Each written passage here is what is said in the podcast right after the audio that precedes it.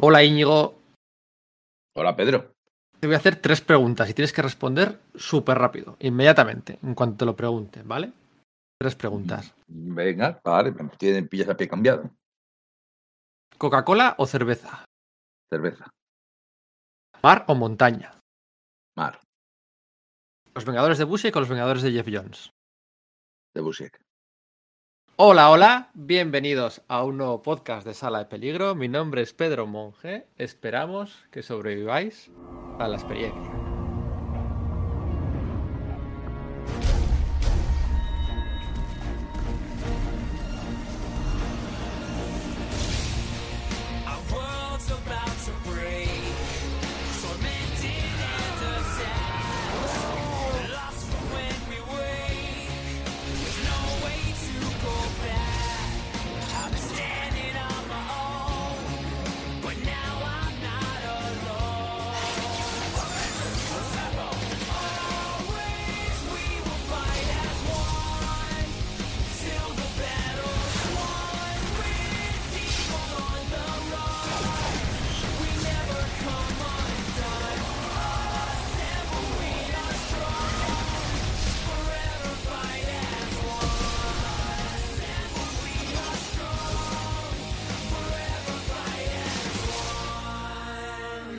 Tirado de nostalgia a la hora de responder de lo que sentiste en su momento al leer? ¿Te gustaron más en su día los Vengadores de Busiek? ¿O crees que de verdad son mejores los Vengadores de Busiek que los de Jeff? Eh, me gustaron más la primera vez que los leí, pero quiero decir que, que son tres años anteriores, cuatro años anteriores, 98-2002, cuatro años. No es, no es de son los que leí de niño y otros los que leí de adulto, no, no. Ya, yo ya era un señor que iba a la universidad o que terminaba la universidad cuando, cuando estos tebeos. Eh, Sí, pero bueno, las necesidades, eh, las necesidades creativas que tenía un lector después de en el 98. Sí. los, los- necesitábamos los Vengadores de Busiek, eso, eso es que- innegable. de que viniera alguien a hacer, ¿no? hacer limpieza y a recuperar las esencias. Eso, eso es verdad. Eh, O cuatro no, años no, te- no teníamos esa necesidad, ¿no? Esa necesidad de nostalgia o clasicismo, ¿no? Puede ser. Aún así me gustan más los de Busiek. Bueno, primero, también claro, por George Pérez. Claro, es que, es que, para empezar, tienen más, tienen más estabilidad gráfica. Los, estos Vengadores de Jones, que me gustan un montón y que voy a defender ahora mismo a capa de y espada en este podcast, tienen, eh, para empezar, tiene la primera, son, se dividen como que dice tres etapitas, tres mini sagas o tres sagas. La primera es de Kieron Dyer, que es un dibujante que detesto y que me parece que, es, que estropeó la parte final o uno de los motivos del, de lo- del estropea- el estropeamiento del final de, de La dinastía Khan, Vengadores de Khan Dynasty, ¿no? Ese, hubiera sido con otro, Sí. Bueno, iba a ser con otro en su newsletter, del que hoy hablaré mucho, en su, su newsletter de mm, Tom Brevoort, que cuenta cosas súper interesantes eh, de intrahistoria que se sabe y de intrahistoria que no se sabe.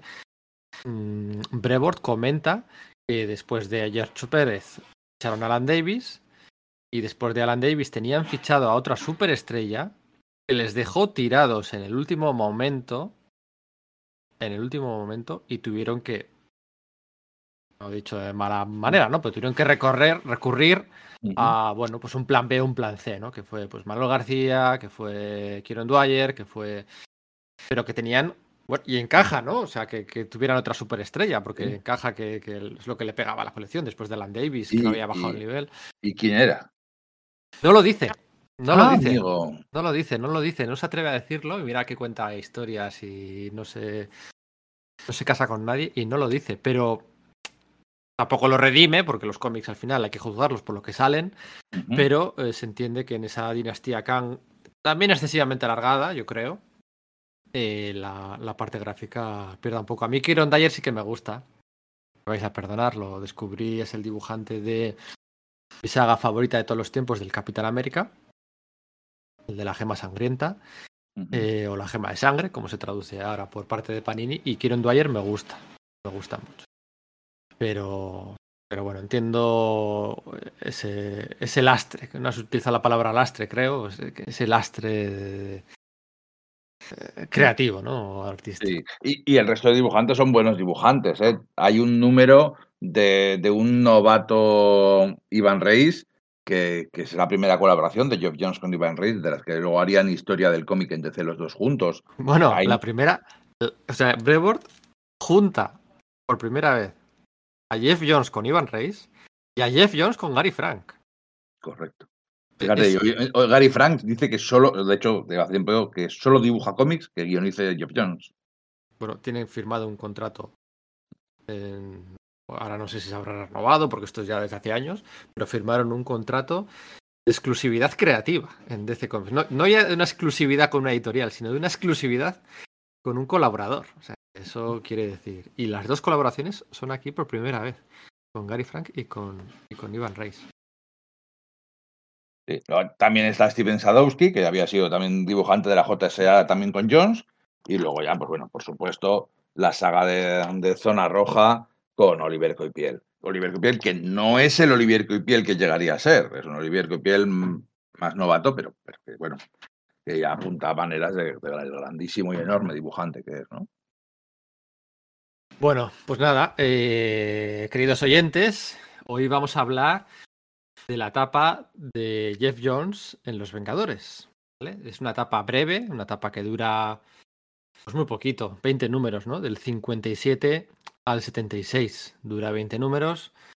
Eh, firmó un contrato con, con DC, una oferta que no pudo rechazar. Ese Jeff Jones, que por aquel entonces estaba simultaneando ambos editoriales, firmó un contrato que no podía rechazar. Y la relación con Bill Gemas, que le decía a la cara que no sabía escribir, eh, lo cuenta Brevoort en muchas ocasiones y es fácil de creer, le decía que no sabía escribir. Inte- Intentó torpedear eh, esta colección todas las veces que pudo, ¿no? Y al final dijo, bueno, pues piro, me voy a, me voy a DC y firmo allí en exclusividad. Y quién sabe en una Tierra 2 qué habría pasado si algún día eh, Jeff Jones decidiera, hubiera decidido continuar en Marvel en vez de en, DC, ¿no? Decía que tenía muchos planes para eh, Iron Man, que era uno de sus personajes favoritos. La verdad es que podemos permitirnos soñar.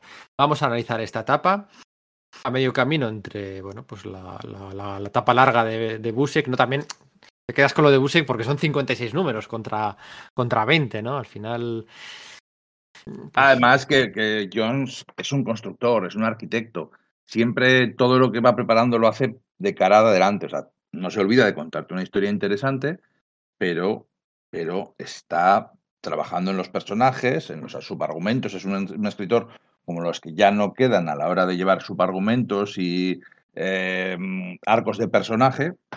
Y siempre va construyendo. Entonces, 20 números está guay, pero estoy seguro de que si hubieran sido 40, serían todavía mejor recordada. Sí, bueno, en la sección de correos se comentaba, se insinuaba en todos los meses los planes que tenía previstos para el Zodíaco. Queda claro que no puede desarrollar el tema del Zodíaco.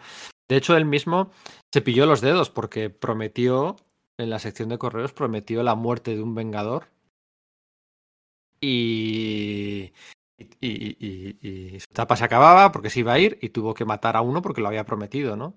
Quizás ese no hubiera sido el momento, ese número final con la muerte de ese personaje. Eh, quizás hubiera sido más adelante, pero bueno, ya que lo había prometido oficialmente. Sí, queda raro. Queda, de hecho, queda, queda un poco extraño. Bueno, jamás es una muerte de, de las fácilmente de que se deshacen fácilmente o que incluso el mismo cómic deja implícito que realmente no está muerto. Mm, sí. Pero claro, para como último momento, como último número de la serie, es un poco raro. Poco raro, sí, efectivamente. Es uno de sus varios números autoconclusivos que le da tiempo a hacer. Así que venga, vamos a analizar esta etapa. Es un podcast corto, un podcast veraniego. Yo creo que con una hora nos dará tiempo suficiente a comentar todo lo que hay que hablar de, de, de esta etapa. Sobra contextualizar quién era Jeff Jones en aquel momento, en el año 2002. Esto se publica entre el 2002 y el 2003, no va mucho más allá. Sobra comentar en qué punto estaba Marvel, con Bill Gemas en ascenso, con los Ultimates debutando un año antes y llevándose todos los focos y todo el protagonismo. Sobra comentar la. la- Bueno, sobra, no, no- tan sobra. Es decir, esta serie de los Vengadores ya no estaba en el ojo del huracán, ya no era representativa de lo que Ma- Yemas y Quesada querían para Marvel en aquel momento. Eh, entiendo que, que lo, lo que dices de Yemas, que le dijera a Jones, porque claro, Jones siempre es un dibujo, es un escritor moderno que, que cuenta las cosas con, narrativas modernas, pero no deja de tener un ojo en el pasado y de utilizar el pasado para construir el futuro. Y eso era algo que no, no le interesaba en aquel momento. No les interesaba nada el pasado. Solo querían hacer un montón de cosas nuevas y rompedoras.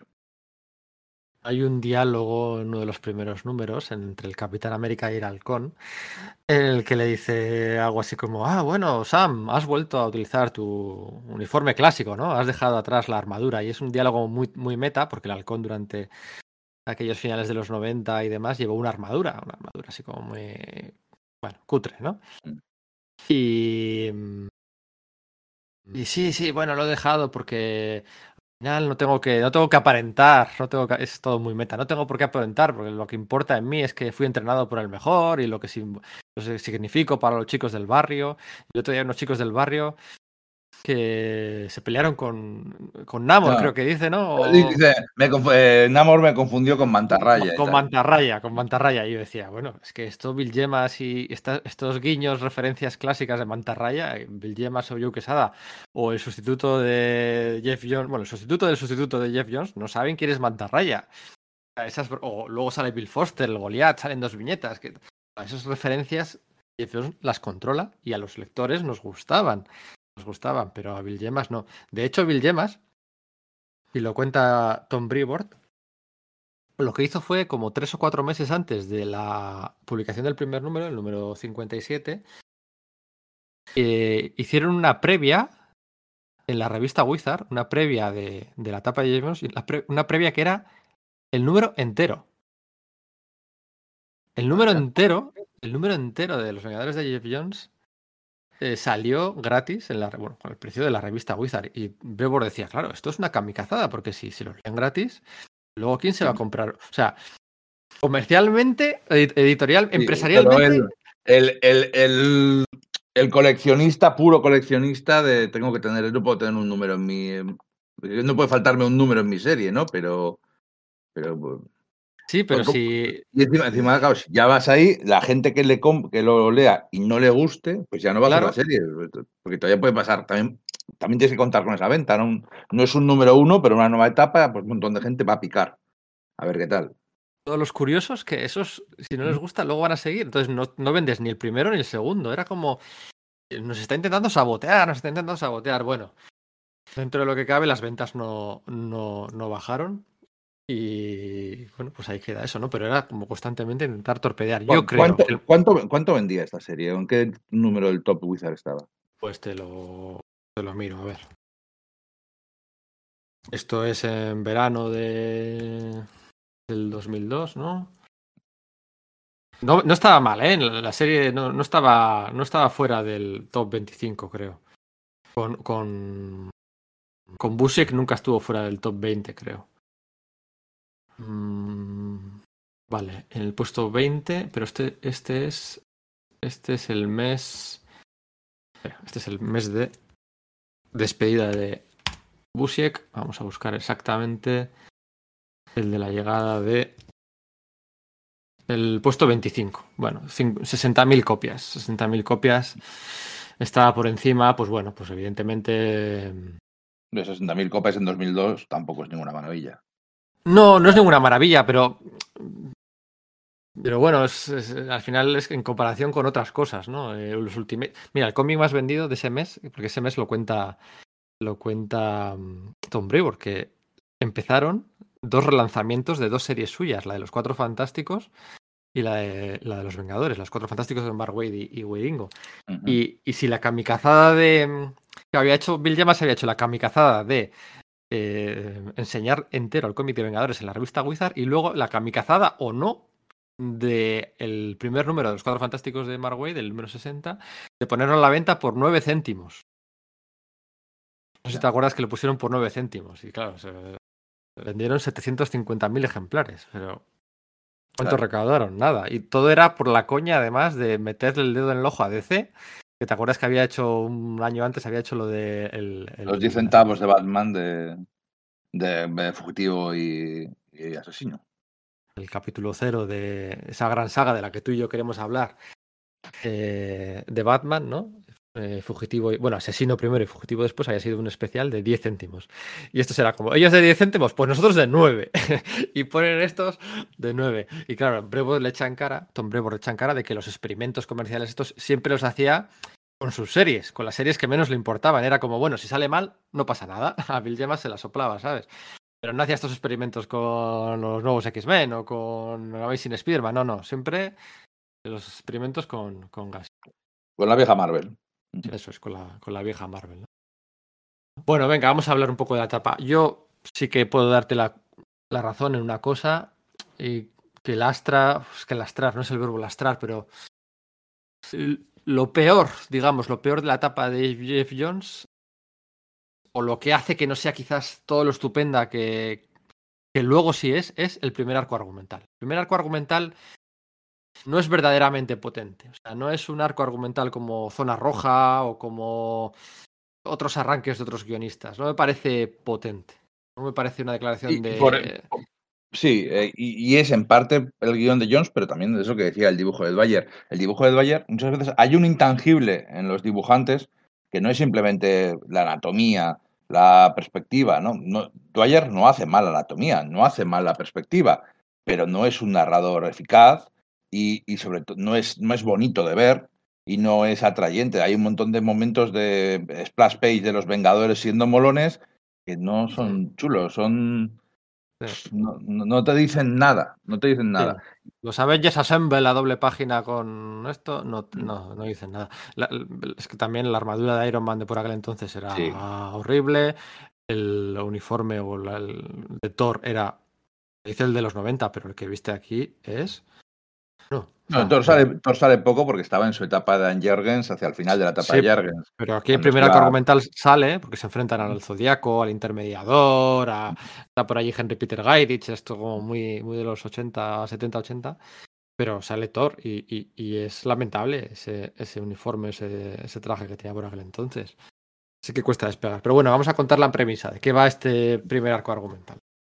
Bueno, eh, nos dice quiénes son los Vengadores, por si acaso no los conocías, son el grupo, son un grupo ext- eh, extenso, porque venían de la etapa de, de Busiek, en el que habían, hecho, habían crecido un montón para enfrentarse a amenazas globales.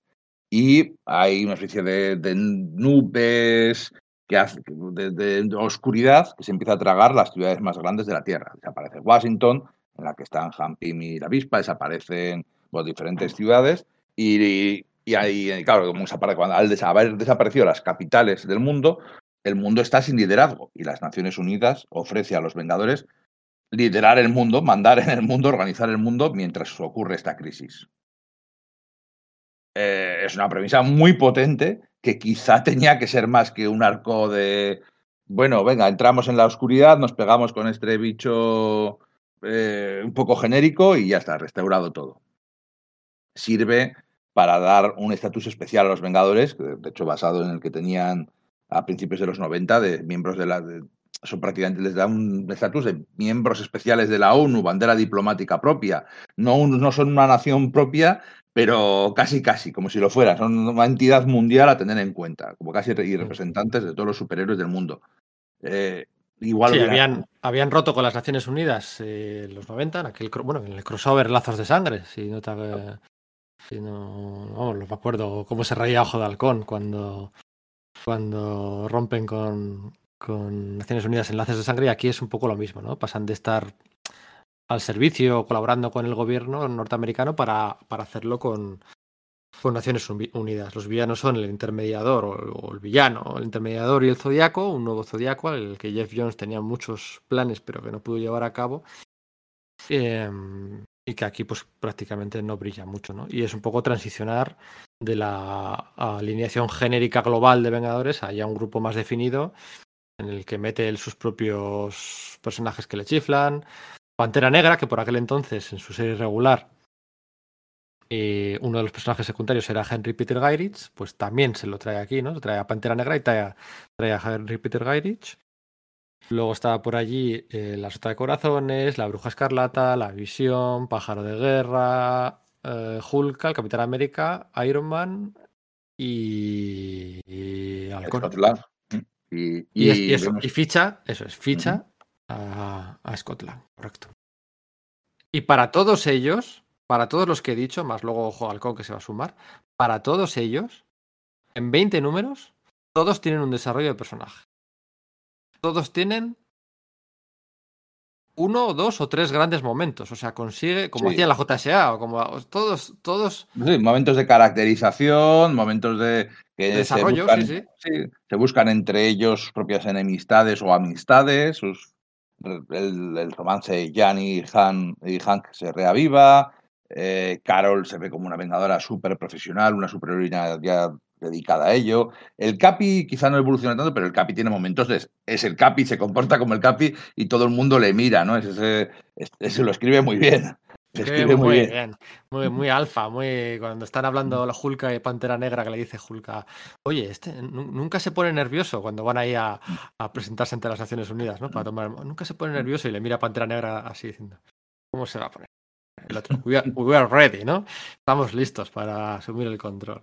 Y, joder, pues inicia una, una rivalidad, bueno, una enemistad entre Scott Lang y la Sota de Corazones, que la verdad es que la Sota de Corazones es, o explica muy bien su drama, ¿no? Que este está sobrecargado de energía, es, un tío que produce y absorbe energía, y tiene tanta energía que eh, destruye su traje y tal, tienen que encerrarse 20 10 horas al día, primero 10 y luego 14 horas al día, en un búnker subterráneo del que sale hecho una mierda, desnudo entero, en el que no, no puede ver ni libros ni películas, está eh, es un estado de solitario total, es, es una persona totalmente alienada y aún así es un, y es un gilipollas, porque lo presenta como es que es un idiota, contesta mal a todo el mundo, es un chulo, es un prepotente.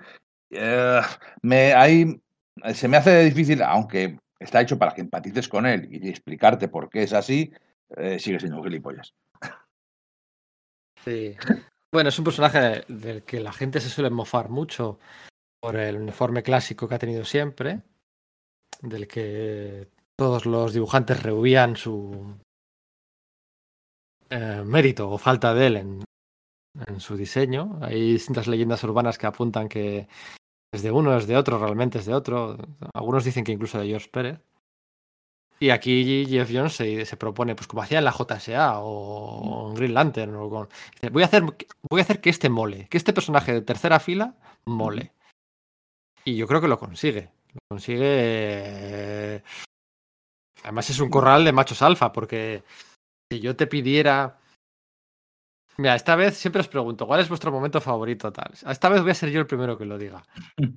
El momento favorito para mí de los 20 números de Jeff Jones es cuando Namor, después de haber roto la mesa de. haber dado un golpe la mesa en la, en la mansión de los Vengadores, le dice a Capitán América: tienes que comprar una mesa. Cuando acabe esta crisis, tienes que comprar una mesa. Y va el. Cuando acaba la crisis, va y se planta allí Namor, la mejor mesa de la historia de la humanidad, ah, forjada en las profundidades de Atlantis, plan, y la planta ahí, la pone ahí, ¿no? Y, y le dice Capitán América: Venga, va, eh, arreglado. ¿Te quieres unir al grupo? Y hay dos o tres viñetas mudas y luego se parte de risa y se pira y le dice algo así como... Eso es lo que me gusta de ti, Capitán América, que, que me haces reír, ¿no? Y se pira Namor ahí como diciendo, "Ah, estoy por encima de estas El mierdas". famoso, el famoso sentido del humor de, de Steve Rogers. Sí, aunque bueno, técnicamente no es mi momento favorito. ¿eh? El momento favorito No, es, yo sé es cuál el, es tu de, momento el- el de todo el mundo, ¿no? El que, el- el que todo el mundo elegirá como su momento favorito. Es que es lógico, es que es el momentazo, ¿no? Eh, bueno, no sé si hablar todavía de él o dentro de un ratito. Sí, No, bueno, es- vamos allá, venga, vamos allá. La alineación, una- momento. La alineación. Una alineación a- amplia, 10, 11 miembros, con tres miembros del mismo poder.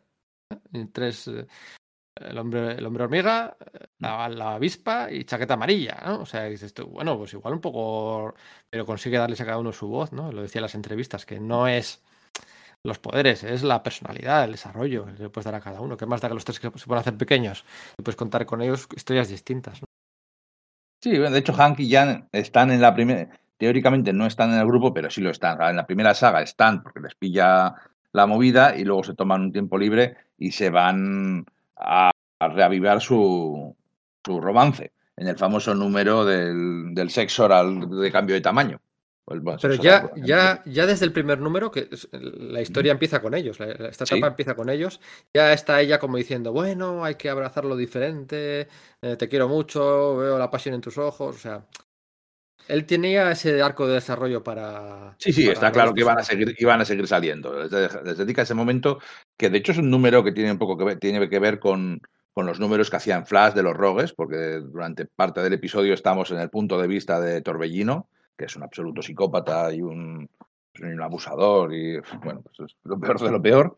Eh, utiliza ese, punto de vista de los Rogues para luego enfrentarlos. Entonces está claro que estaba construyendo, ¿no? Tiene un momento muy potente que es el que Hank le- en un momento de en uno de los pocos momentos que Han Pym tiene de, venga, me, me echo la manta a la cabeza, se le declara y le vuelve a pedir matrimonio a Jan. Y ya le, dice que no. Y eso que vienen de, de estar todos, que una semana encerrados en la cama.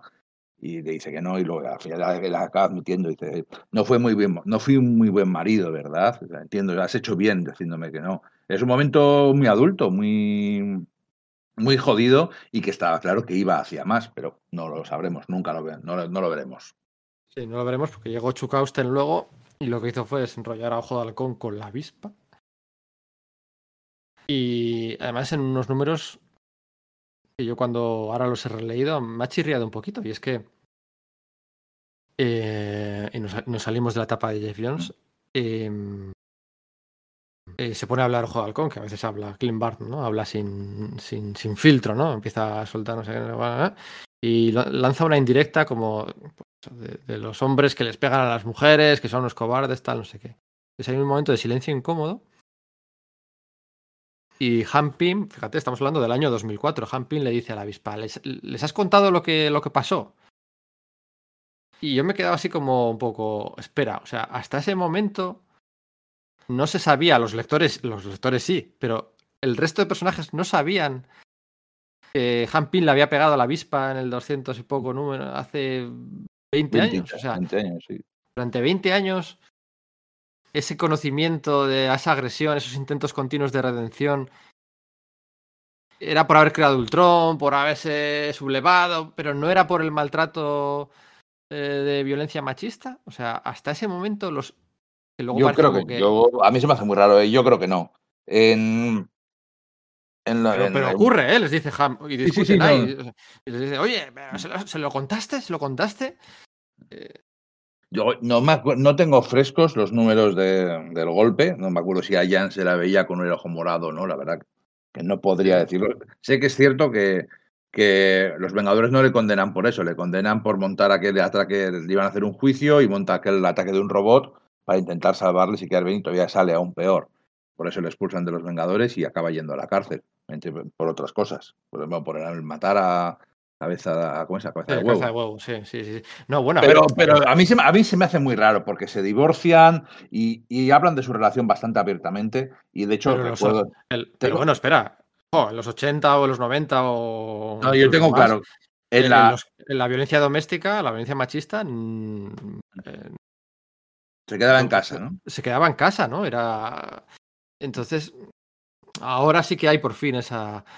Esa Sí, bueno, pero esa- bueno, yo recuerdo en, en la, en la etapa de Busiek, en, en Ultron, creo que de hecho durante Ultron ili- ilimitado, que Jan está hablando con alguien, yo no me acuerdo si es con Carol, si es con Wanda o con quién es, y está hablando abiertamente de, de lo que ocurrió.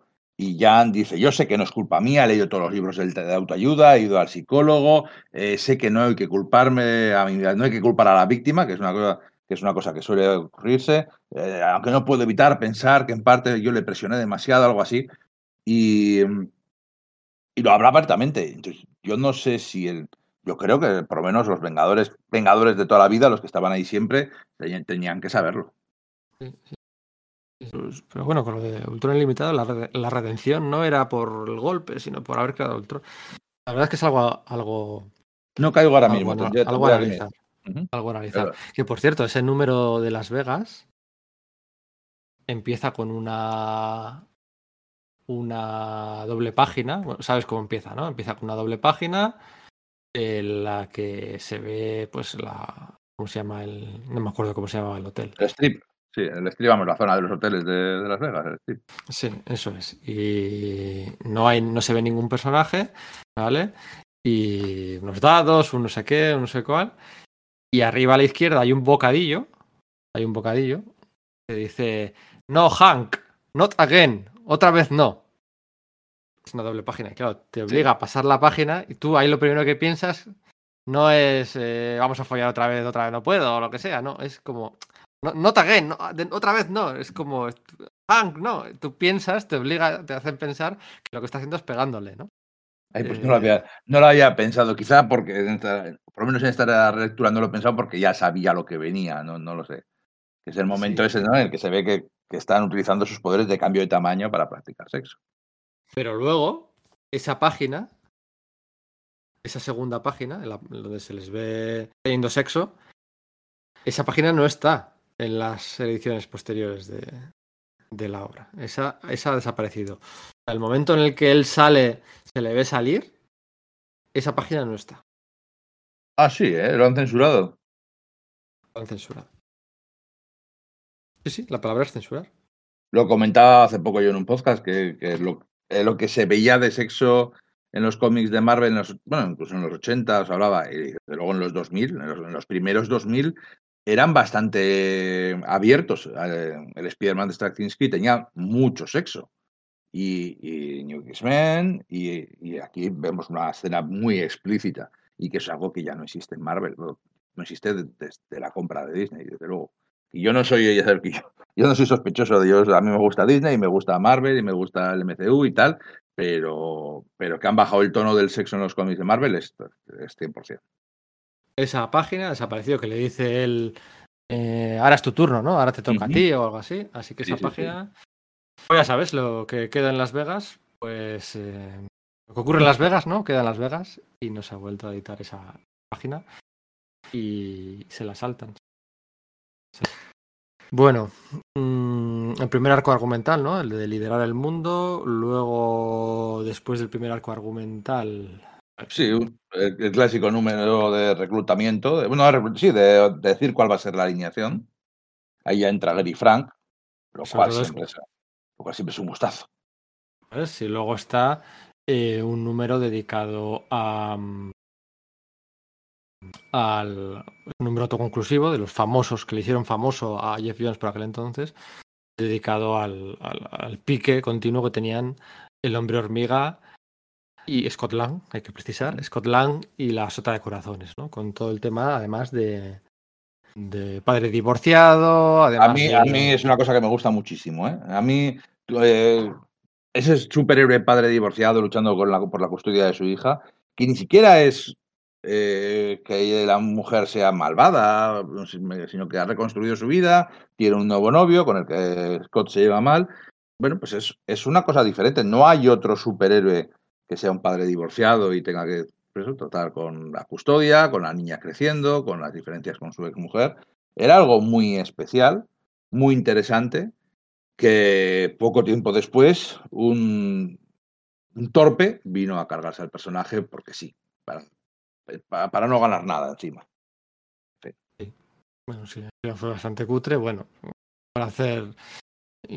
luego otros sacaron de ahí un poquito de limonada, haciéndole a casi eh, su sustituta, pero bueno, sí, estoy de acuerdo que no, no fue a ningún, ningún lado. Precisamente además con la sota de corazones. Em, aquí lo que hacen es que la pareja de la ex mujer, el novio de la ex mujer, es policía, lo que le da pues una aureola de como que él va de que es mejor que yo y tal, y no sé qué. Sí, porque bueno, Scott, Scott es un, Eh, es un ladrón. expresidiario. ¿sabes? Entonces, aquí, ¿cómo tiene que entrar el policía y pasar los, los, mm, eh, los escáneres y los eh, registros de seguridad de la mansión para ir a recoger a la cría? Y hay una dualidad ahí bastante. No, y incluso los argumentos que hay en el juicio son muy razonables. No son tontería porque sí o no, no, sino es en plan, no es que usted está con los Vengadores, no, y yo no soy Vengador, he ayudado a los Vengadores, seguramente le he salvado la vida a usted y a todos los demás. Y dice, ya, bueno, ya, pero es que la vida para una menor no, no es lo ideal crecer en un mundo tan peligroso. Es como que me castigan por, por salvar, por hacer lo correcto y ayudar a la gente. Ya, es que no le están castigando a ustedes, es que esto trata sobre su hija. O sea, son argumentos muy razonables, son. eh, no son tonterías, no son drama barato por drama barato, sino que son eh, cosas del mundo real extrapoladas a los cómics superiores muy bien hecho. Obviamente. Y después de este número, el número 62, en el que, bueno, Scott Lang había rechazado ser miembro de la nueva alineación, pero cuando se da cuenta de que no va a poder tener una vida fuera, decide regresar a la mansión y, y la reciben con los brazos abiertos. Y ahí ingresa oficialmente Scott Lang, ¿vale? Porque las otras corazones había ingresado durante la etapa de, de ¿eh? Después de eso hay un crossover que irrumpe un poco como un elefante en una cacharrería, hay un crossover, Standoff, que luego años después harían otro otra saga Sí. Standoff, la de Nick Spencer, Sí, Eh, la del Pleasant- pueblo aquel. Pleasant Hill con los Thunderbolts, Zemo, el cubo cósmico, Kubik. y- Bueno, aquí hay un poco. sí, Tropecientos crossovers con todas las series de Vengadores. Aquí hay un crossover standoff con la serie de Iron Man, la serie de Thor y la serie de Vengadores en tres números dibujados por Alan Davis, con guion pues, de Mike Grell, Dan Jargens y de Jeff Jones, ¿no? De qué va este crossover y que. Mira, pues de hecho no lo Eh. he releído, no me he dado cuenta. Lo tengo puesto en la colección de Thor y no me he dado cuenta de releerlo para, para el podcast. Pero bueno, va, básicamente va de que Thor era el señor de Asgard en la etapa de Jan Jurgens. Jurgens había empezado eh, haciendo un grandes Muy éxitos bien. en Thor, sí, pero, pero haciendo un grandes éxitos, ¿no? Tirando de Kirby, tirando de Bustema, tirando un poco de monstruos clásicos y tal, y de aprovechar que tenía a John Romita Jr. para dar hostias como panes. La Y saga luego Thanos y con Mangog y tal, esa saga, si te la sacan en un evento independiente, de, lo titula no sé qué de infinito, eh, es una saga brutal, me encanta. Correcto, correcto. Y pero bueno, había decidido evolucionarlo, ¿no? Thor se había hecho señor de Asgard, Odin había muerto, y entonces Thor empieza a hacer, eh, a hacer cosas a lo Authority, ¿no? De, bueno, pues vamos a empezar a cambiar el mundo, vamos a empezar, tenía Asgard puesto en la Tierra, sobrevolando Nueva York, y empezaba a tomar posturas políticas, ¿no? De, bueno, pues si yo soy el señor de Asgard, ¿por qué no voy a invadir tal país? ¿Por qué no voy a llevar mi justicia donde creo que debe ser llevada? Empezaba a jugar de una forma muy interesante, que además no te podías esperar de Dan Jurgens, de hecho, bueno, era, un- era una cosa que estaba en el zeitgeist de la época, de la forma de contar los superhéroes, de jugar con la moralidad de los superhéroes, de no de si los superhéroes existieran en el mundo real, sino de si aplicáramos más cosas del mundo real a los superhéroes, ¿no? De, bueno, eh, vamos a mantener siempre el status quo o vamos a hacer cosas por cambiar el mundo. ¿Y a dónde nos lleva eso? ¿Y qué líneas estamos morales estamos dispuestos a cruzar para hacer lo correcto? ¿Y cómo, cuándo eso se convierte en fascismo? O en, en imponer mi voluntad sobre la de la gente, ¿no? Son preguntas muy interesantes que este cómic trataba sobre ello. Entonces, bueno, pues va eso de un enfrentamiento entre Thor y Iron Man, un, también un tema de fronteras, un tema de guerra. La verdad que hace un montón de tiempo que no lo releo. Sí, bueno, es un es un hito, en el sentido de que es la última vez que Thor deja de ser Vengador, o sea, renuncia a su membresía de Vengador. Y es la última vez que se van a ver, si no me falla en la memoria, las caras, la Trinidad Vengadora. Esto está publicado en eh, enero del año 2003. Es la última vez que se van a ver Steve Rogers, Thor y Tony Stark. Hasta ¿Asedio? Asedio y el Vengadores Prime que hicieron luego precisamente Alan Davis y, y son señor. 2010 o así, ¿no? Pues eso sí, Invasión Secretas del 2008, El Reinado Oscuro, bla, bla, bla, bla, pues Asedio será del 2010, sí, sí. 2010. Ujú. Así que durante siete años, siete largos años, eh, no tuvimos cómics en el que la... Tampoco pasa nada, ¿eh? Pero bueno, que es... que- que la Trinidad Vengadora que no estuviera ni junta, ni revuelta, ni agitada, ni mezclada, ni nada. No estaba, porque Thor estuvo muerto Sí. y luego estuvo el eh, muerto. cuando, cuando se encontraban era para pegarse entre unos y otros. Eso es, porque en Desunidos Thor iba por su cuenta, una saga muy chula de, de Abono Emini y, y no apareció en la, en la serie de los Vengadores. Cuando ahí acuden todos a la llamada, eh, que aparecen todos los Vengadores de la historia, incluidos Jessica Drew, no sé por qué, y demás, no, Thor no, acude a la llamada. Eh, casi no sale adelante ese crossover porque Alan Davis se quejó mucho de que le obligaban a dibujar pueblos y pueblos y pueblos, ¿no? Porque la acción transcurría ahí en pueblos y que él no quería eso, tal, no sé qué. Y bueno, tuvieron que dejarle un poquito que hiciera lo que quisiera y ya está. Pero es un crossover que, que entra, entra raro ahí. Y luego hay un número del halcón en el que se empieza a ver que algo pasa con un nuevo secretario de defensa norteamericano.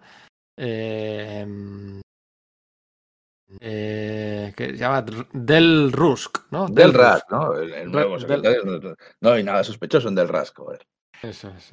Pero está muy bien, porque, fíjate, tira de un hilo de continuidad de finales de los 70, de que al halcón, Henry- eh, cuando el gobierno empezó a tener un poco de control sobre los Vengadores, eh, fue Henry Peter Gairi, que era su enlace, e- y metió al halcón, esta vez sí, esta vez sí se puede utilizar, por inclusión forzada. O sea, le metió por cuotas de minorías. No, no, no, vamos a meter a este que es negro y así quedamos bien de cara a la opinión pública. Eso es, un hecho, así fue como ocurrió. De hecho, Halcón se quedó sin su puesto en los Vengadores porque les obligaron a meter al halcón. Eh, Eso sí es inclusión forzada. El, gobierno haga así, no, no que la gente sea de diferentes razas o diferentes colores o de diferentes orientaciones sexuales, que eso es lo normal. Esto es otra cosa. Y, tenían una animadversión ya desde entonces. Y aquí lo recoge muy bien, porque fíjate, lo fácil es presentar a Henry Peter Geirig como un facha y un chungo y un.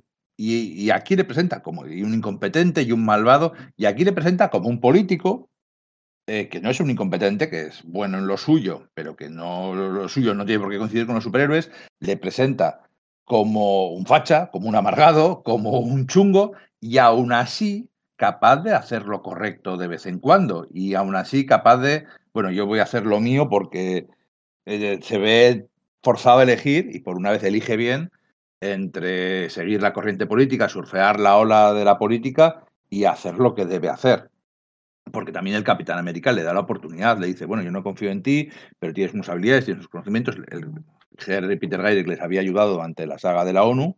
Esa conversación está muy bien, ¿eh? Le dice, Sí, yo- le dice Henry Peter Gates algo así como: Yo no tengo un suero del super soldado por mis venas que me haga ser perfecto.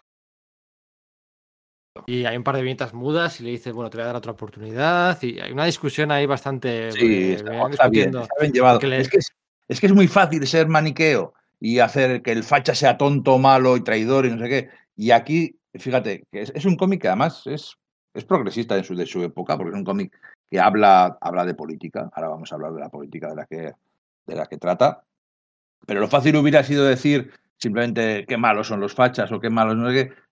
No, vamos a dar matices. Aquí este tío es una persona y ha cometido errores y de hecho vemos como, como su vida es una auténtica mierda por todo lo que, por lo que ha hecho. Y, y aún así intenta darle matices. Es que me gusta que no caiga el maniqueísmo total. Cuando un poco antes les dice: Es que tenéis que tener una alineación de siete miembros. es que Bill Gemma supongo que no pillaría todas esas referencias, pero bueno. Me encantaba. Venga, vamos a la saga de Zona Roja, que es eh, la saga que va a culminar con el, el momento unánimemente valorado como el mejor de esta etapa.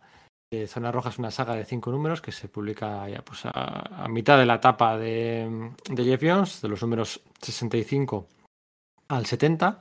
¿Vale? Son seis números y van a ser cinco. Bill Gemas discutió mucho con, con Brevoort y con Jeff Jones. Les, les dijo que no podía el, primer número que tenían esto, que no podían eh, publicar ese número, que tenían que dividirlo en dos, ¿no? que había que eh, mostrar más atención, dedicar más escenas a cómo afecta al público, a los a la ciudadanía, a la policía, cómo, cómo les afecta esta, esta nube tóxica, este ataque de bioterrorismo. Eh, Recordemos el contexto sociopolítico el que vivíamos, de los años de la era Bush. eh, salían todas las semanas noticias de pues, sobres misteriosos con, con Antrax, acuérdate, con el Antrax, tal, no sé qué, la guerra de Irak. La búsqueda de las armas de destrucción masiva, sí, sí, sí. Eh, y además, eh, mira, pues aquí voy a darle la razón a, a, a Yemas, porque aquí funciona muy bien, ¿no? Uno de los motivos por los que la sensación de peligro y la sensación de, vale, esto es serio, funcionan también, es porque le dedican bastantes páginas a, cómo afecta a la gente normal. Como, bueno, pues esto empieza en, Dakota del Sur, en el Monte Rushmore, de- ¿sabéis dónde están los cuatro cabezas gigantes de presidentes? Y empieza una nube roja que empieza a bajar y empieza a comerse a la gente. Y es una bacteria de estas come carnes del copón empieza a enfermar a la gente y a matar gente. Y se ve pues una familia normal con sus problemas, como el, el padre es el primero en morir, la madre intenta salvar al hijo, eh, como se empiezan a mover las, los mecanismos de, de seguridad ¿no? del, del Estado y de la gente, pues las ambulancias, la policía, el sheriff, el servicio forestal, todo eso le da una sensación de cine de catástrofes, eh, pero además no del alegre, sino casi casi de los años 70, ¿no? De esto es jodido, esto que está ocurriendo es muy duro y bueno, y al final llegan los Vengadores. Tengo, y aparte, bueno, estoy seguro de que uno de los motivos para alargarlo a seis era que los trade paperbacks eran seis números. Entonces, y las historias tenían que ser contadas a veces de, ma- de forma forzada, eso sí que es forzado, en seis números. Sí, pero bueno, yo le doy la razón a Bill Gemas y Brevor se la da. Yo creo que funciona muy bien. O sea, aceptaron, dijeron, venga, esta batalla que la gane él. Y, y queda muy bien, ¿no? Porque además ese niño al que salvan, que muere la madre por llevarlo a salvo y que luego es el que cierra la saga y tal. eh, bueno, escenas que, joder, que está muriendo Peña. Hay gente con mascarilla, como algo muy 2020 o 2021 o 2022. Y, y es potente, es potente porque además eh, es que ni siquiera los Vengadores están a salvo. O sea, es una amenaza tóxica, bioterrorista, que igual a, a ciudadanos y a Vengadores. O sea, están todos amenazados. Claro, eh, es que, bueno, de hecho, la, la gente es lo que están allí diciendo, bueno, es que solo tenemos mascarillas y guantes. Y si esto no es suficiente, pues estamos muertos. Pero tenemos que trabajar y ayudar a la gente con lo que tenemos, ¿no? Los Vengadores, claro, ya sí que, que llegan con más equipo, se ponen trajes NBQ especiales, pero vamos, que lo llevan todos. Lo lleva el Capi, lo lleva Wanda, lo lleva Hulka, el único que no, los únicos- la Visión, que es un androide, y la Sota de Corazones, que con su fisiología alienígena, pues es, es invulnerable a eso, ¿no?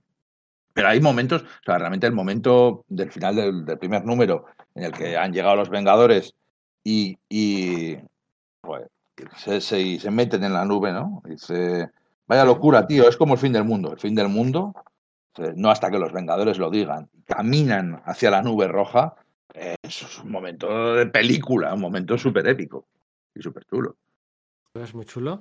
Y también es muy chulo cuando llegan a, bueno, al, al, al- zona cero, al, punto de origen donde se ha creado ese, ese arma, ¿no? Cuando se está hablando de potencias enemigas extranjeras y tal. Y no, resulta que ahí viene en grande con la banderita.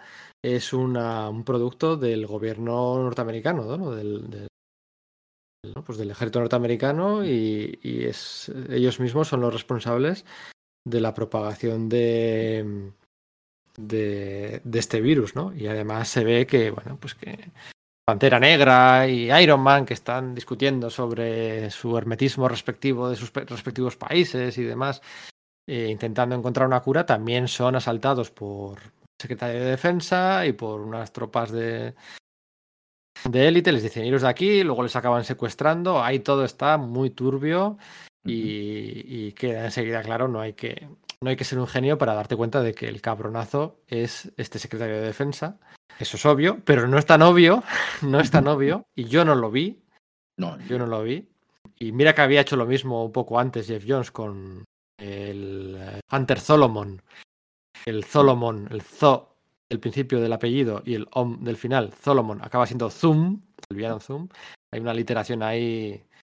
Yo no vi venir, y esto es un spoiler que hay que contar, lo sentimos, pero este, estas letras del nombre y apellido de, del, del Rusk en realidad son las de Red ¿no? El cráneo rojo.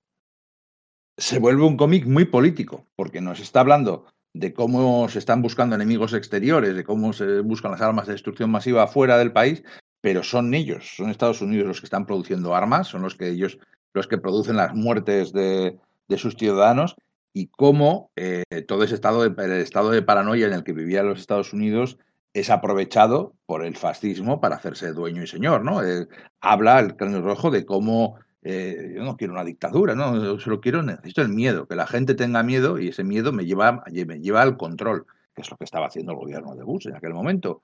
Eh, meter miedo a los ciudadanos, bueno, lo que se, sigue haciendo, meter miedo al extranjero, meter miedo al diferente para, para, poder, para que, poder hacer con la gente lo que quieran.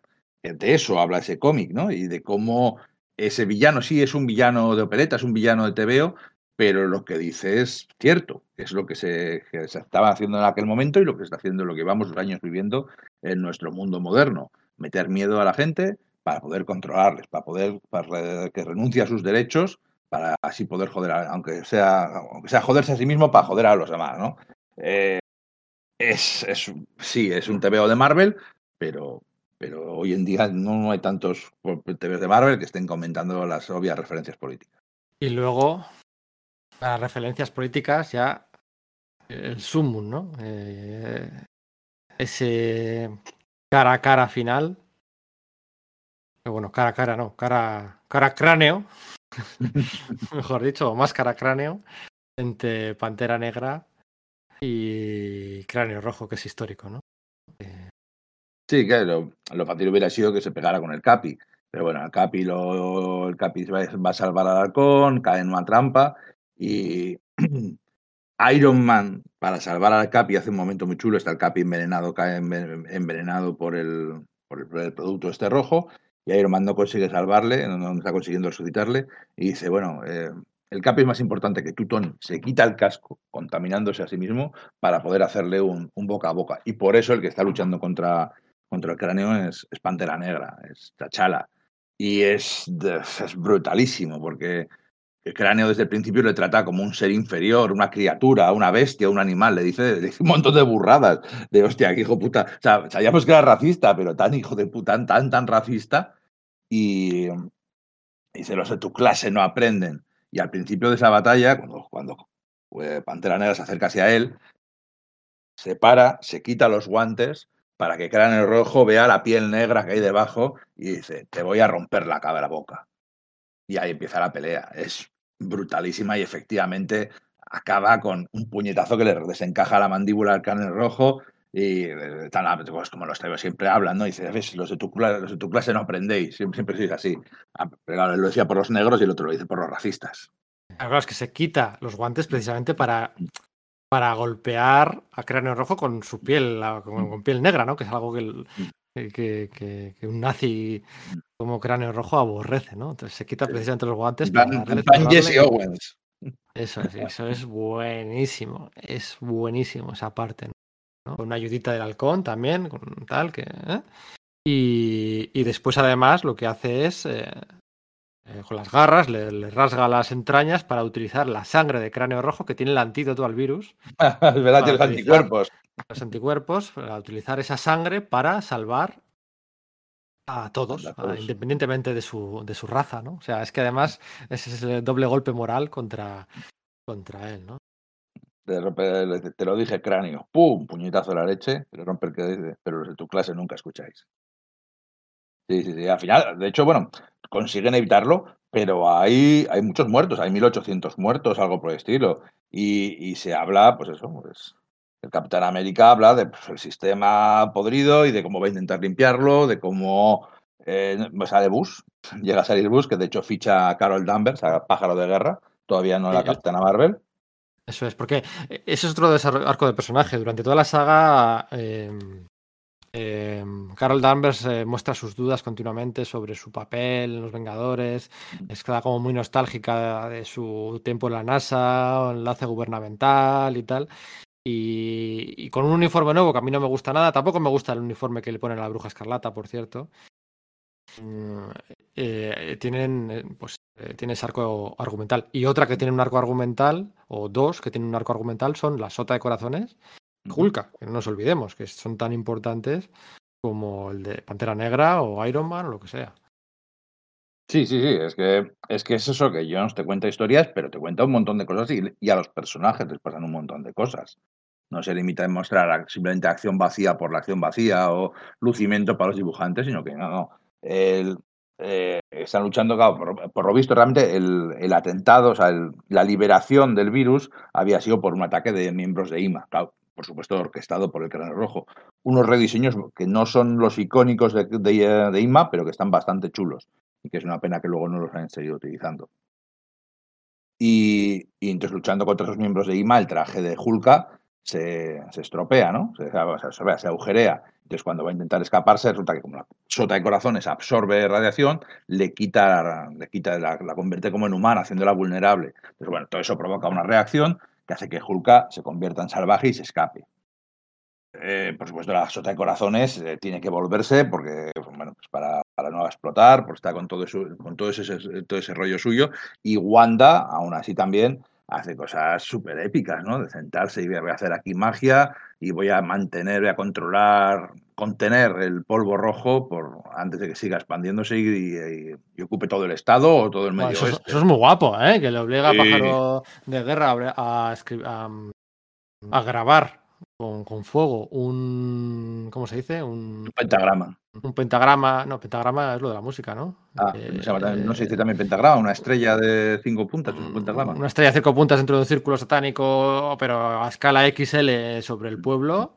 Y luego ella conjura magia del caos guapa, guapa. eh, o, sea, eso- o sea, que está muy bien lo de Pantera Negra, está muy bien Sí. el desarrollo de Hulka, está muy bien toda la parte patriótica, pero que no se nos olvide que la acción que, la acción que, que aquí hacen Jeff Jones y un grandísimo Oliver Coipel eh, está también muy bien, Es ¿eh? que, es que lo de la magia del caos, en el primer, en el primer arco argumental, todo el tema del intermediador es que es un tío que está compuesto de orden y caos y por eso le afecta a la bruja escarlata. Es importante la magia del caos aquí. En esta segunda saga, también el grande, también habla de su magia del caos y de cómo conecta con sus poderes mutantes, conecta con la magia del caos. Es que son referencias muy explícitas que muy poquito después nos dirían que no, que no, que no, que la magia del caos no existía. Es que me cuesta no, me cuesta hablando no sacar el tema posterior, pues No- que está, no quiero está hablar. tan cerca, está tan cerca. Yo no quiero hablar de lo. No, no, o sea, tengo un día, estoy contento hoy. eh, no quiero hablar de lo que viene después, pero hay un momento, hay una. Cuando se vuelve loca Hulka, hay un momento en el que coge a la visión y le hace a la visión zasca y la parte por la mitad. Sí, sí, o le saca No las es- tripas, o le abre Le las saca las tripas. Eso es. No es en una doble página, como ocurriría después, eh, dibujada por David Finch en, un- en el cómic de un señor. Pero aquí es, eso es, eso es un, bueno, un año después, sería, sí, un año después. Aquí la Hulka eh, desatada y loca ah, saca las entrañas a la visión. Es que es lo mismo, o sea, es lo mismo. No, es, que, exactamente es lo que mismo. no es que sea parecido, no, es que es lo mismo. Es igual. es que no es que sea parecido, es que es lo mismo. Eso es, es una que- viñeta, en, una pag- en una viñeta de una página que tiene cuatro viñetas en vez de una doble splash page. Lo mismo, o sea, es lo mismo. Por cierto, la visión. eh, Jeff Jones, no lo hemos comentado, Jeff Jones, además de esta etapa en Marvel, también hizo eh, una miniserie de los Morlocks, una miniserie de La Cosa, la de Freak Show, que hizo con Scott Collins, que es uno de los primeros proyectos que propusieron. ¿Vale? Les apetecía mucho a Jeff Jones y a Scott Collins hacer algo de la mm, de la de la cosa hicieron un número un número de Ultimate X-Men con Aaron Lopresti ¿vale? el Ultimate uno y medio eh, se distribuía también en la revista Wizard y hicieron luego la miniserie aquella de eh, Vengadores Iconos la de la visión cuatro números de la visión explorando pues su faceta más robótica humana con Víctor Sey y demás aquellas, aquellas miniseries que también hubo una miniserie de, del hombre de hielo lo- eh, Una de cámara. sí. Sí, la, la línea Icons, aquella de principios de siglo, que bueno, aquí se publicó en algunos tomos. Y bueno, pues era pues, por darle otro aspecto físico a la visión, distinto al que le veníamos viendo durante mucho tiempo. Y estaba, estaba guay, ¿no? Y aquí le arranca, le arranca por completo. Y después de la saga de Zona Roja, ya con Sí. el final en el horizonte. Perdona, Pedro, perdona que te interrumpa. Eh, toda esta etapa eh, está recopilada en algún solo tomo. Sé que Zona Roja sí, pero el resto de la etapa está recopilada. ¿Y cómo, cómo, cómo se puede conseguir ahora mismo esta etapa? Si los, los oyentes querrían, quisieran oír. Pues me pillas por completo, me pillas por completo, porque yo todavía tengo mis grapitas Sí, mis sí. grapitas Forum. Bueno, Forum, sí, Forum. La, última, la- la- es de Panini. Eso es, ya pillaría el cambio ahí, sí, eso Sí. es, sí, sí, sí, sí, sí, O la última, o las Eh, últimas, últimas- las- justo las últimas son de Panini. Eso es. Em, así que no sé, sé que se publicó luego en un Marvel Héroes y alguna saga por separado, tendría que buscarlo, pero mira, tengo aquí, tengo aquí, ¿me dejas un segundo? Voy a coger. Sí, sí. Claro. Oyentes, Pedro deja los auriculares, se levanta, se va, supongo que hacer sus estanterías, se de Mira, cámara. aquí lo tengo. Os, os lo retransmito. ¿Sabes, sabes que cuando lanzaron la biblioteca Marvel, esta de, de la biblioteca Marvel nueva, la que Sí, sacaron en. Sí, sacaron en- un, en este un- un sacaron un tomito con la, eh, un tomito así, pues nada, guía de con- lecturas, ¿no? La guía, la guía, no, guía de lectura no, que es como muy frío. Yo creo que tú- aquí fue un acierto de Julián Clemente. Guía para lectores, guía para lectores del universo Marvel se llama, guía para lectores. Yo creo que me parece muy acertado bautizarlo así. Y es una guía, pues, eh, de toda la correspondencia de tomos que han publicado con el contenido original y el que van a publicar. Y aquí, en eh, y con algunos bullet points de lo mejor de cada etapa, ¿no? Em, Por ejemplo, aquí, eh, Heroes Return, Los Vengadores, ¿no? La ambiciosa saga en la que Kang y el Centurión Escarlata, o la despedida de Kurbusiek, o la destrucción de, tal, pues van contando el evento máxima seguridad, la epopeya que conduce al final de todas las tramas, yo no sé qué, tal, llega y aquí hay los Vengadores de Chukausten ponen etapa escrita por Chukausten con dibujo de Oliver Coipel y Scott Collins, entre otros. Aquí es aquí no se permiten adjetivos ni nada, aquí es escéptico. Datos. Eh, datos, sí. Aquí pone Marvel Omnibus, Los Vengadores de Jeff Jones, pendiente. O sea que tienen previsto sacar un omnibus en algún momento. Eh, pone Jeff Jones, antes de alcanzar su máxima popularidad, pasa por Los Vengadores dejando una interesante etapa con grandes momentos épicos. Y, o sea, aquí sí que, aquí sí que hay descripción. Lo otro es- Escrito por Jeff Jones. No, no. Este tío hace la polla. Me hace mucha gracia lo- de Chukausten pone etapa escrita por Chukausten con dibujo de Oliver Coipel y Scott Collins entre otros y ya está. Nadie, Y nadie el puede otro- y- negarlo. Y el otro es Los Vengadores dejando una interesante etapa con grandes momentos épicos y ay, bueno, pues sí, es lo que es lo que hay, pues saldrá en un omnibus, no sé cuándo saldrá, supongo que pues irán en orden eh, con los Heroes Return, los tomos de Heroes Return que ya han sacado, no sé si dos o tres.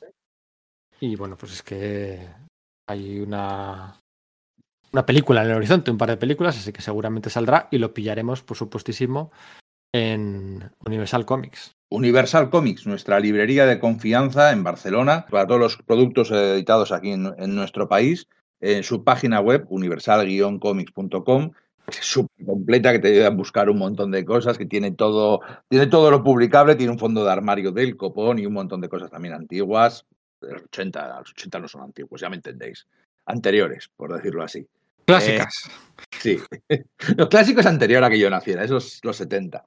Eh, bueno, entonces Universal Comics tiene todo por 50 euros. mm, Los gastos de envío, o sea, con un gasto de 50 euros, los gastos de envío en península son gratuitos y de verdad que, que tracen en su página web o visitarles en Barcelona porque son una pasada y tienen de todo.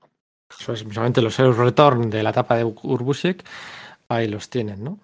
Eh, que también, Canelita en fina, si no lo habéis leído, pues, pues tenéis que leerlo sí o sí. Y nada, vamos a continuar, si te parece, ya con la recta final de, la etapa de Jeff Jones. A mí la zona, el arco argumental siguiente me gusta un poquito menos que el del principio, el de Coren Dwyer. Aquí Scott Collins, yo creo que lo he comentado alguna vez en varias ocasiones, me parece su trabajo más flojo. Eh, venía yo de disfrutar mucho de su Flash, de sus. Aquel Vengallo- Los Vengadores em, Año, ¿Cómo era? ¿Año eh, 1? eh, que hizo con Joe. Era Joe Casey, ¿no? Era Joe sí, Casey. me, sí me suena. Año 1, Origen o algo así se llamaba, ¿no? Y es que año uno me suena a otra cosa. Año ver. sí, pero... Algo así era, ¿eh? Ah, bueno, eso, Los Vengadores, eh, año uno era aquí, pero allí era eh, Avengers, Earth, Mighty Heroes. Eso es. Me acuerdo que este cómic me lo regaló un amigo que sabía que me gustaban mucho los cómics, me lo regaló y yo ya lo tenía. Y, y tuve que mentirle a la cara, o sea, ay, que muchas gracias, me hace mucha ilusión, tal. Y yo, claro, me lo había comprado en inglés en su momento. Cuando salió aquí en un tomo me lo compró y pobre, ay, qué, Claro. qué, qué bonito. Ay. importante es el detalle, joder. Sí, eso es, sí, sí. Al final, ¿qué haces? No? O sea, es que yo entiendo que a veces somos muy difíciles de, de regalar. O sea, somos. Seguro que a ti te pasa también, que ah, cuando te intentan hacer un regalo y "Ah, ya lo tengo, tal. Bueno, de esto Yo- me yo- acuerdo mucho. Yo por eso le decía a Miguel de Librería 5, que es donde solíamos comprar, le decía siempre, si alguien viene de mi familia por Navidades o lo que sea, tú aquí Omnigols de Spider-Man. Eso no me los pille, que me los vayan Pero es- regalando. Pero esto es de antes, porque esto es, fíjate, sí, el sí. 2003-2004, no existían los Omnigolds. Pero fue, fue muy majete aquel, aquel chaval. Em, Bueno, que, que te gusta menos. A mí la saga me gusta, me parece bastante divertida. Me, me parece que, que como saga puntual de Hulk, o sea, quiero decir, la gracia de Hulk es que no es Hulk, ¿no? Es que pudiendo ser Hulk, ella es otro rollo, tiene todo el rollo del tema de abogado, de mujer liberada, de superheroína profesional, tanto en Los Vengadores como en Los Cuatro Fantásticos. Es un personaje muy diferente. Pero bueno, hacer una vez una saga en la que pierde el control y tiene que vagar como Hulk y así ver cómo reacciona ella en comparación con Bruce Banner, pues es interesante. Y además como la, transformación a Hulk, ella, no tenía esos traumas de, que le pegara el padre, aunque se habla de ello, ¿no? de cómo el padre de Bruce le pegaba, eh, sino que funciona de otra forma y lo que, lo que cambia el, lo que provoca el cambio no es el- la ira, sino el miedo, que es un punto, es un giro bastante chulo. Entonces, eh, Jones, sea, Jones eh, Collins dibuja muy bien la destrucción, dibuja muy bien los edificios rotos, la, devastación que provoca una pelea de superhéroes, ¿no? Ya lo hacía en Flash y ya lo, y lo hace aquí otra vez, aunque aquí es en un pueblecito típico del medio oeste americano. O de, coño, de Iowa, de donde coño sea. Entonces, a mí la saga me gusta, me parece que está divertida. Aparece Ojo de Halcón de nuevo, siendo Ojo de Halcón, siendo, siendo tan guay. De hecho, tiene un número narrado por él, que siempre está divertido estar en la cabeza de Clint. Y bueno, que de hecho lo intenta, hace cosas chulas, distrae, no sé qué, pero no consigue solucionar la. Sí, La- sí, pero se me hace raro ese Iron Man, ese Capitán América, esa Wanda dibujadas por Scott Collins, el King Jet. Se me hace. eh, Quizás no son sus mejores versiones de los personajes. es también. es- el color. Es que el color es el de siempre, que le pone a Scott Collins, pero algo. No sé, algo. Algo está como muy estático, muy su Hulka, no me. No sé, no me acaba de. Pero bueno, eh, yo entiendo que es, entra dentro del contexto apretado desde que todo estaba llegando a su final y que había que recoger un poco los juguetes antes de.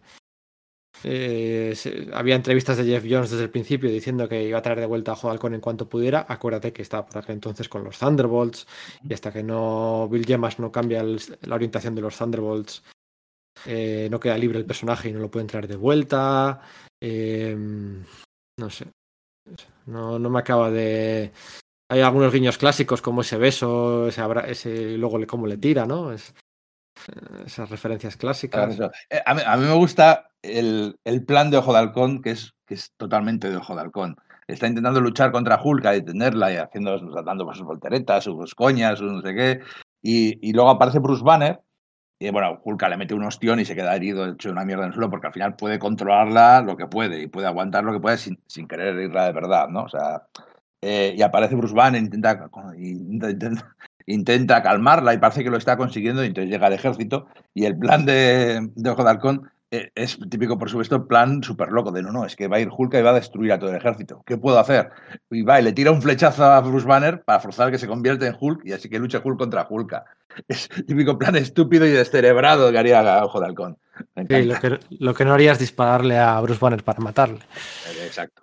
Eh, pero bueno, eso es otra, eso es otra historia. Pero vamos, aquí dice eh, talk- talking is not working. Hablar no funciona. Que antes está muy bien porque hay una escena en la que está intentando arreglarlo ojo de halcón y se presenta Bruce Banner.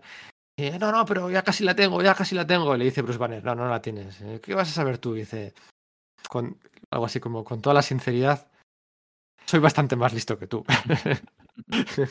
y es que es verdad, ¿no? Al fin y al cabo. Y luego, y luego dice, y aparte tengo más experiencia con estos temas. Está bien, está, hay cosas que, pero bueno, aquí quizás lo que más me falle sea el dibujo, siendo yo un admirador de... de- Somos tú y yo como los ma- somos, seremos de los máximos fans de Collins en España. sí, de Scott Collins y sí, sí, sí, sí. Y bueno, se soluciona pues sacando sacando a, a la sota de corazones, que es la que, bueno, pues que la que había causado el problema por la radiactividad, la solución de la radiactividad que había convertido a Hulk en Jennifer Walters. Y, y, bueno, pues nada, nos plantamos en el, en el, ya en el final de etapa. el que- Fíjate, fíjate cómo funciona la cabeza, que releyendo esta etapa me acordaba perfectamente de saga de Zona Roja, me acordaba de este Hulk, no recordaba casi nada de la primera saga, eh, pero en mi cabeza está plantado la imagen de que todo lo de la Cruz Verde venía de estos cómics. Pero no, eso es de la Hulk de Dan Slott. Ujú, Sí, eso es. eso es. Claro, pero, es, pero claro, es que la- lo que hacía Dan Slott es utilizar la continuidad para construir hacia el futuro, como hacen los buenos guionistas de TVOs. Y entonces utilizaba esta etapa, esta saga en la que Hulk perdía el control durante un tiempo, pues probaba también lo que eran los remordimientos de ser Hulk, ¿no? La- que, que no solamente es que te transformes, sino que es que destruyes vidas, aunque no mata a nadie, eh, pues, las casas destruidas, coches arrasados, negocios machacados, ¿no? 70 vidas, por, por ejemplo, se, se van a tomar por saco por, por esta pérdida de control de Hulka. Entonces, eso está, está muy bien. Es una, es una parte importante de la biografía de Hulka y creo que vale la pena eh, señalarlo. Solo que, bueno, Sí. que no, no me había. En mi cabeza, lo de la Cruz Verde, que es la asociación que se dedica a reconstruir las cosas de Hulk, venía de aquí y no, es de la etapa de, de Soto. Eso es. Y bueno, queda un último número, el eh, Vengadores Volumen 3, número 76, dibujado por Steven, Stephen Sadowski. Por cierto, una cosa. Una cosa. Dime. Para mí importante. Esto de, la- de los méritos hay que repartirlos bien. Stephen Sadowski, en el número de Las Vegas, de la avispa y Hampim, es el creador del uniforme de la avispa. El uniforme negro entero con esa. Con el símbolo amarillo, con el símbolo el amarillo símbolo amarillo. Zumbo, pues es un traje guapísimo. Es un traje guapísimo. Es reminiscente hasta cierto punto del que, le cre- del que crea Carlos Pacheco en. Siempre Vengadores. Sí, pero no es el mismo. No es el mismo. porque, para Vale, mí, vale. porque para mí este, que el, el Pacheco siempre simplemente yo creo que un poco amarillo así como en el, en el pecho y un poquito hacia el ombliguito. Y aquí le llega hasta abajo con, con esa forma pues un poco más insectoide y, y demás, ¿no? Y guantes y eso. Para mí este es el mejor uniforme de la historia de... Y mira que ha tenido muchos. De Janet. eh, sin ninguna Ha duda. ¿no? tenido, ha tenido más que nadie, ¿no? Más que nadie, sí, sí, sí, sí. Entonces, eh, bueno, pues aquí hay que darle el mérito a Steven Sadowski y ya que estamos, pues a las portadones que hacía J.G. Jones. Em, Steven Sadowski dibuja el último número, Los Vengadores volumen 3, número 76, en el que pasan dos cosas. Bueno, pues una muy de los Vengadores, eh, todos reunidos alrededor de la mesa para tener que tomar una decisión eh, sobre la membresía de. Porque eh, decide que, la, que Hulka. Eh, no es que se decida, es que se comprueba que Hulka y la Sota de Corazones no pueden estar uno al lado del otro. ¿no? Sus poderes, eh, el poder de la Sota le afecta a Hulka. ¿no? Entonces, pues empiezan a decidir, cada uno con opiniones distintas, dando razón a uno u otro, quién es el quién de los dos debería dejar la, eh, la mansión. Eh, y luego, pues sobre todo, por otro lado, ese secuestro de la hija de Scott Lang y como Scott Lang y la Sota de Corazones pues eh, van a van a en búsqueda de Cassie y a y a atrapar al secuestrador y pasa algo, bueno, pues que que es heavy, ¿no? Es un héroe matando a un a un civil. Eh, se dice que esa persona, ese secuestrador, ya había matado a su propia. Hija, su que es un asesino de niñas, ¿no? Eso es. eh, aquí hay peor que eso. y vuelve a hacerlo y además eh, cuando está desarmado y, y casi rendido eh, no, no atiende a razones y vuelve a coger la pistola y a intentar disparar ¿no? Como se, se dan cuenta como que va a seguir o sea aunque le dejemos va a seguir intentando hasta que se muera ¿no? o sea va a intentar siempre matar a matar a, a niños, A ¿no? niños. y y la sota le dice, Scott Lang está a punto de dispararle y la, la sota le dice, pero ¿cómo le vas a matar? ¿Cómo le vas a matar delante de tu hija? "Eh, Ya lo hago yo. y se lo lleva, básicamente, ¿no? Y se lo lleva a atmósfera, estratosfera y, y explotan ahí los Y dos. Explota, sí, ¿no? Porque le iba, iba con su reloj ese de. Bueno, que va acumulando y si no se mete en la en el sitio que tiene que meterse, pues explota y como no lo hace. De hecho, él eh, dice, tiene un par de momentos chulos, ¿no? Al final dice, mató a su propia hija, no sé por qué lo hizo, ni, pero lo hizo. Eh, Soy un vengador, estoy vengando. Cuida de tu familia, Scott. Y se va hacia el espacio y cuando va a explotar sonríe, ¿no? Voy papá, voy para allá. También un- un tarado también Y es que eh, su relación paterno-filial también había sido bastante curiosa, ¿no? Entonces Sí. aquí eh, encaja muy bien con lo, con lo de este secuestrador, ¿no? Explota y, y- y pregunta Casi, "Ay, papi, ¿qué, qué- qué ha pasado? ¿Quién era, ¿Quién era ese? Y dice, un vengador, casi, un vengador, ¿no? O sea, Sí, que la última- la- las últimas palabras del, del cómic, básicamente. Bastante potente. En su día fue polémico porque la gente le había cogido cariño a Sota de Corazones y es, es así. O sea, nunca había brillado tanto como, como aquí. Y bueno, pues fue un poco polémico porque la gente no quería, pero era una promesa vinculante de Jeff Jones de que alguien iba, iba a morir, ¿no? Y hay muchas tramas que se quedaron sin contar. Eh, evidentemente la trama del Zodíaco. Tom Brevoort comentaba que Jeff Jones tenía una idea estupenda para una saga de mm, de estas de que te la coge Ryan, ¿cómo es el de puñales fuera? ¿Cómo? No, puñales fuera no. El Ryan Johnson. Ryan Johnson, ¿no?